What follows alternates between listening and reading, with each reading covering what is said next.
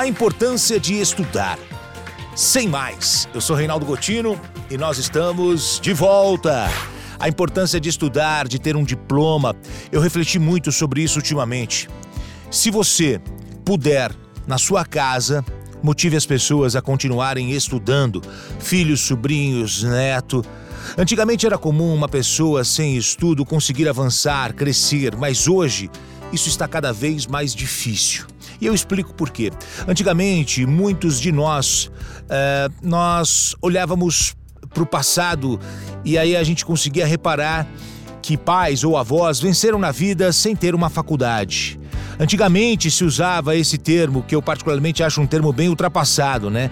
Porque é, é, depende do o, o conceito do que é vencer na vida. E isso tem uma variação de pessoa para pessoa.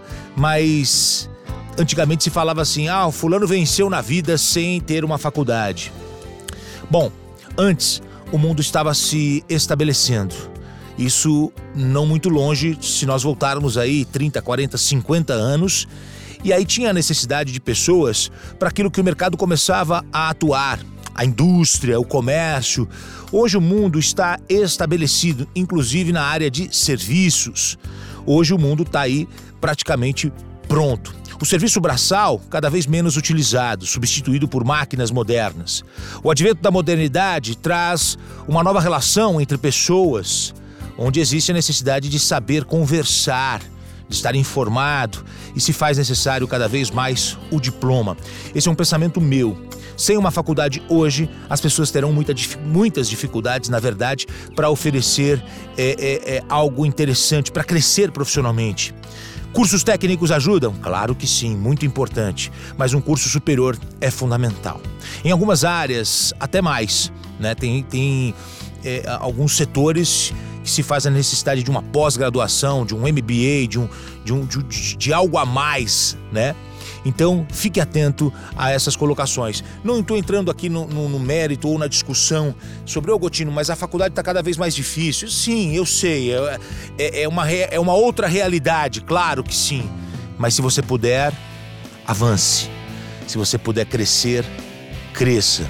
É um tema complexo e eu quero aqui que você reflita sobre isso e passe a conversar com pessoas da sua casa, do seu convívio. Com a faculdade já existe é, um mercado muito competitivo. Imagine sem o diploma do ensino superior. Melhores trabalhos, melhores remunerações.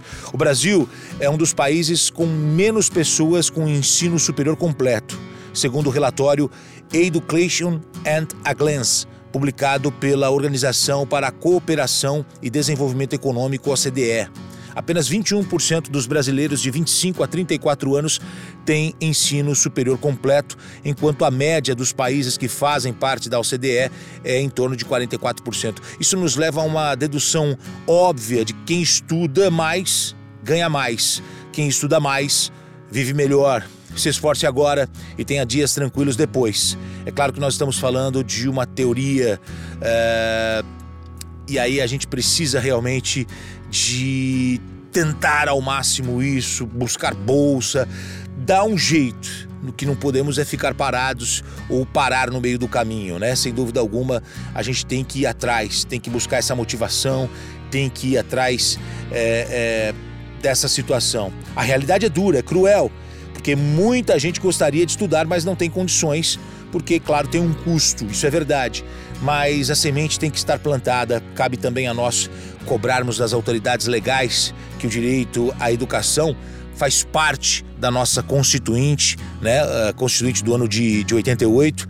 E aí, se, se a gente buscar o artigo 205 como regra geral, nós temos ali né, o, o, o artigo uh, eh, 205 até o artigo 208. O ensino obrigatório e gratuito foi reconhecido como direito público. A educação, direito de todos e dever do Estado e da família, será promovido e incentivado com a colaboração da sociedade, visando o pleno desenvolvimento da pessoa, seu preparo para o exercício da cidadania e sua qualificação para o trabalho. No texto aqui tá lindo, tá maravilhoso, mas a realidade a gente sabe que é bem diferente. Mas se eu puder estar aqui para motivar você a fazer isso, se eu puder plantar uma sementinha para que você possa é, é, pensar nisso com carinho nos próximos dias, ou para você, ou para as pessoas da sua família, faça isso. E aí, um dia você me escreve, um dia você me conta e um dia você me fala que tudo mudou depois. Muito obrigado, eu sou Reinaldo Gotino. Sem mais, esse é o nosso podcast que você acompanha, que você ouve, que você é, segue a gente. Se puder, compartilhe com as pessoas do seu convívio. Grande abraço. Tchau, tchau.